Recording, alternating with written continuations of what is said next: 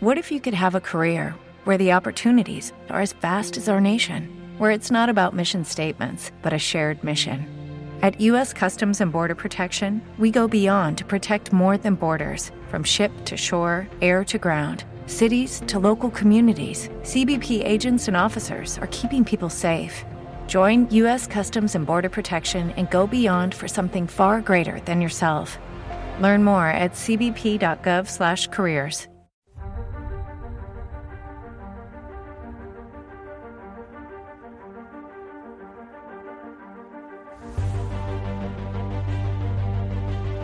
El viajero de la ciencia te invita a dejarte llevar por la curiosidad. Abre tu mente a la infinidad de posibilidades del conocimiento, los datos, las pruebas, las teorías, la tecnología que cambiará el futuro. Todo cabe en un camino que se abre ante nosotros y nos despierta la necesidad de indagar en nuestro entorno y hasta en el último extremo del universo conocido. El viajero ya está en marcha.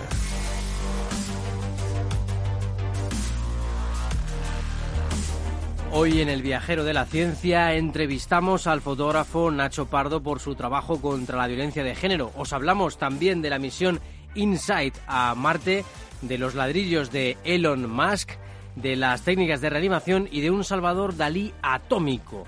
Y todo ello, ya sabéis, con el equipo más viajero. Eh, Sara Poza nos ha ayudado en la redacción. Ana Rodríguez está aquí a mi izquierda. Muy buenas noches. Y tenemos también con nosotros a Beatriz Álvarez. ¿Qué tal, Carlos? ¿Cómo estáis? A Teresa Gundín. Buenas noches, viajeros. Y también a Teresa Fernández en la gestión del proyecto y al micrófono. Hola a todos. Y Alberto Coca los mandos del sonido más científico y en la edición y al micrófono vuestro viajero de la ciencia, Carlos Alameda. Ya sabéis, la curiosidad es nuestra energía y comenzamos ya con las noticias más importantes de esta semana.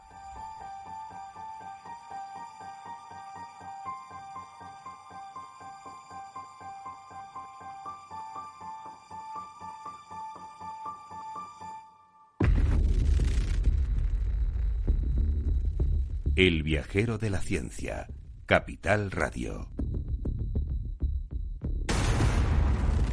Estaba jugando al quién sabe dónde, pero hemos localizado ya al gemelo perdido del Sol.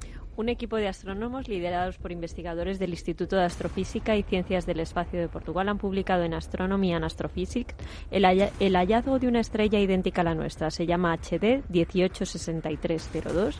Está a 184 años luz de la Tierra. Tiene la misma temperatura y luminosidad que el Sol y cuenta con una química casi idéntica, además de tener prácticamente la misma edad, 4.500 millones de años. Los astrónomos se afanan ahora en buscar cualquier señal que revele la presencia de un planeta alrededor, el que sería la Tierra 2.0. El nacimiento de Orión, la nave que podrá viajar hasta Marte. Orion es el vehículo construido por la NASA en colaboración con la Agencia Espacial Europea. Consta de un módulo de servicio que suministra aire, electricidad y propulsión a la nave y la cabina de la tripulación. Un cono truncado con volumen de 20 metros cúbicos y capacidad para seis astronautas. La nave espacial viajará a la órbita de la Luna, desde donde muy pronto se podrán controlar robots para explorar la superficie del satélite y en un futuro será capaz de remolcar componentes para construir una estación espacial desde donde se dirigirán misiones a Marte. El avión sin hélices ni turbinas que no necesita combustible. Un grupo de investigadores del Instituto de Tecnología de Massachusetts ha conseguido volar por primera vez un avión sin partes móviles utilizando la propulsión iónica, que es silenciosa y permite volar aviones sin combustible convencional.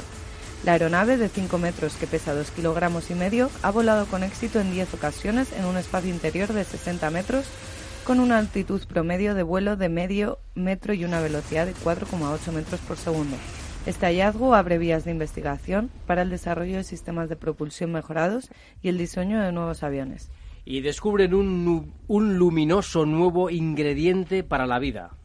Para que un planeta pueda albergar vida y tal y como la conocemos, debe reunir requisitos como la presencia de atmósfera, una capa de ozono, agua líquida o una temperatura adecuada para la habitabilidad. Un nuevo estudio publicado por investigadores de la Universidad Nacional de Australia en la revista Monthly Notices de la Royal Astronomical Society afirma que existe otro ingrediente.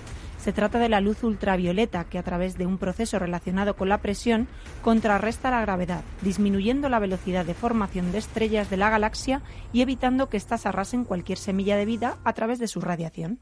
Elon Musk renombra el cohete BFR de SpaceX que será usado para ir a Marte. El BFR, Big Falcon Rocket, comúnmente apodado Big Fucking Rocket en alusión a sus mastodónticas dimensiones, cambia de nombre. El CEO de la compañía ha revelado en la red social que el BFR se llama Starship ahora, aunque técnicamente estará compuesto de dos partes diferentes, la nave en sí y otra llamada Super Heavy, que es el propulsor necesario para escapar del pozo de gravedad de la Tierra, explicado Musk en su twist posterior.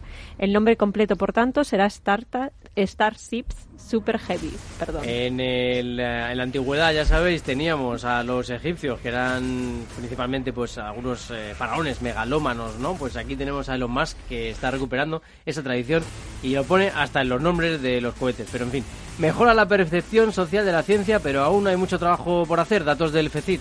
Los resultados de la encuesta sobre la percepción social de la ciencia y la tecnología han sido presentados esta mañana por el ministro de Ciencia, Innovación y Universidades, Pedro Duque. Los resultados son en cierto modo esperanzadores, pero denotan que aún hay mucho trabajo por hacer en lo que se refiere a concienciación de la población en torno a temas científicos, especialmente con fin de desmentir mitos tan extendidos y peligrosos como el funcionamiento de algunas pseudoterapias como la homeopatía.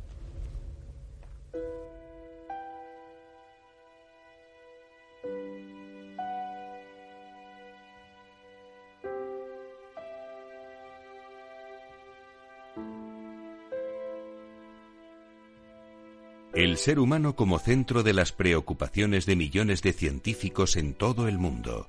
La comprensión de los fenómenos sociales nos abre recorridos que el viajero de la ciencia también quiere descubrir.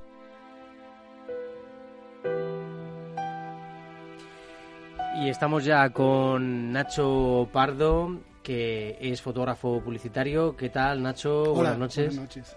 Bienvenido aquí al Viajero de la Ciencia. Además nos has traído a una de tus eh, compañeras que, ha trabajado en uno de los eh, símbolos de tu exposición, ¿verdad? Sí, de hecho ella ha hecho la imagen principal del, del, proyecto. Más que una exposición es un proyecto fotográfico. Un proyecto fotográfico, además eh, muy bonito, proyecto IRA, que trata sobre la, la violencia de género y en el que nos han llamado la atención sobre todo un poco tus técnicas, ¿no? la, forma en la que quieres conectar con el público.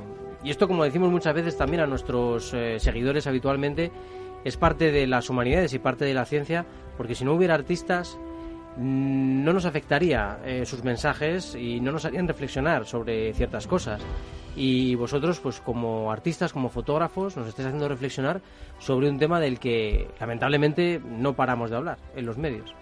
Sí, efectivamente, queríamos tratar la problemática de la violencia. Cuando propusimos el proyecto a la, asociación, eh, lo primero que dijimos es que queríamos trabajar la, la temática precisamente de la violencia, pero... ¿Te está gustando este episodio? Hazte fan desde el botón Apoyar del podcast de Nivos. Elige tu aportación y podrás escuchar este y el resto de sus episodios extra. Además, ayudarás a su productor a seguir creando contenido con la misma pasión y dedicación.